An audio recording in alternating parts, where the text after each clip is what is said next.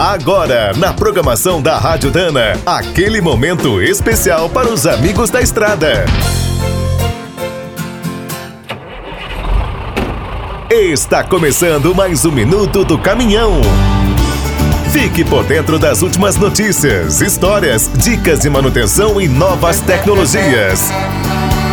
Desde o início da produção nacional de caminhões a partir de 1956, o sonho de comprar um bruto e cair na estrada conquistou muita gente. Nas décadas de 1960 e 70, os caminhoneiros autônomos viveram a sua melhor fase. Muitos se tornaram donos de grandes transportadoras. Mas, desde então, ganhar a vida na boleia virou um desafio. O Brasil passou por várias crises e a tecnologia disparou o preço dos veículos. Para complicar ainda mais, a economia está patinando desde 2011. Tivemos a pandemia, a alta do dólar e aumentos seguidos no diesel. Hoje, os autônomos estão numa situação muito difícil. Comprar um caminhão novo é quase impossível e um veículo velho não dá lucro. Para complicar ainda mais, muitos caminhoneiros não conseguem fazer um seguro.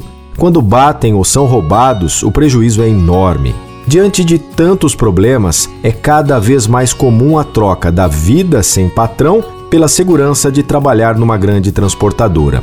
Outros autônomos estão desistindo de vez da profissão. Geralmente vendem o caminhão, investem em imóveis ou montam um comércio. No futuro, uma saída para esses profissionais será trabalhar apenas com os fretes curtos, fazendo carretos e outros transportes rápidos. Quer saber mais sobre o mundo dos pesados? Visite minutodocaminhão.com.br. Aqui todo dia tem novidade para você.